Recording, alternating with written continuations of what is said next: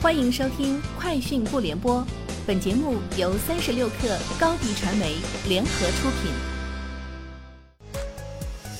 网罗新商业领域全天最热消息，欢迎收听《快讯不联播》。今天是二零二一年十一月二十九号。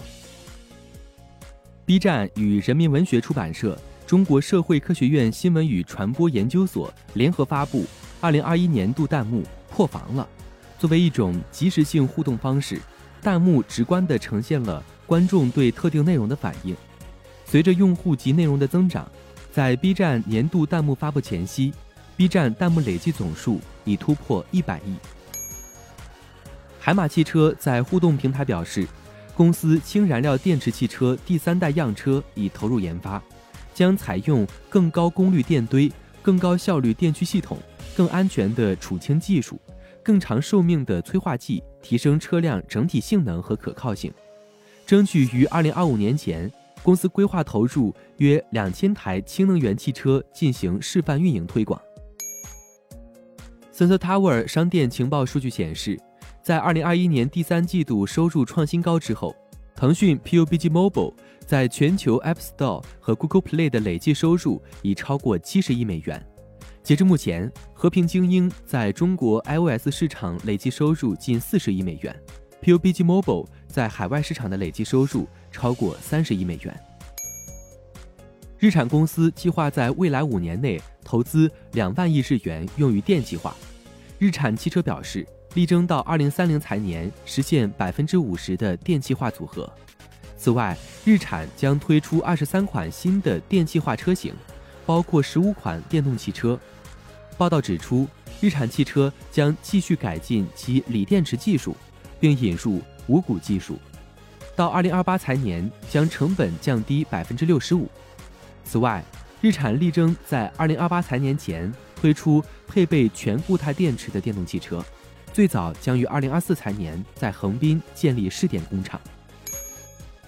三十六氪获悉，FF 微信公众号发布澄清说明称。纳斯达克警示函仅仅与 FF 公司推迟提交 Q3 财报相关，这是一个正常的程序。在收到纳斯达克警示函后六十天内，FF 将向纳斯达克提交合规方案。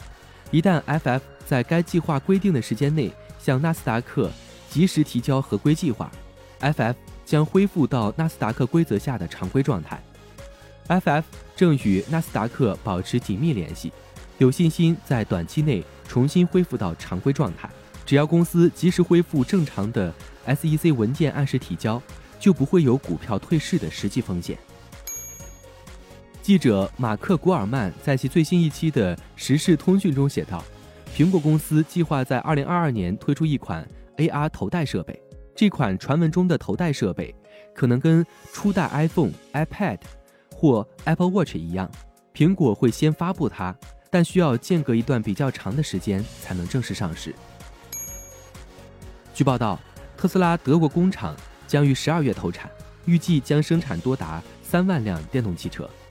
特斯拉本打算在七月开始投产，但由于没有得到环保许可而一直被推迟。当地监管机构预计将在几天内发放特斯拉所需的许可证。公司表示，系列生产。将开始以每周一千辆汽车的速度产生，然后逐步增加产量。除了新建汽车生产部门外，特斯拉还将在柏林附近的梅伦海德的同一地点建造一家大型电池生产厂。以上就是今天节目的全部内容，明天见。高迪传媒为广大企业提供新媒体短视频代运营服务，商务合作请关注微信公众号。高迪传媒。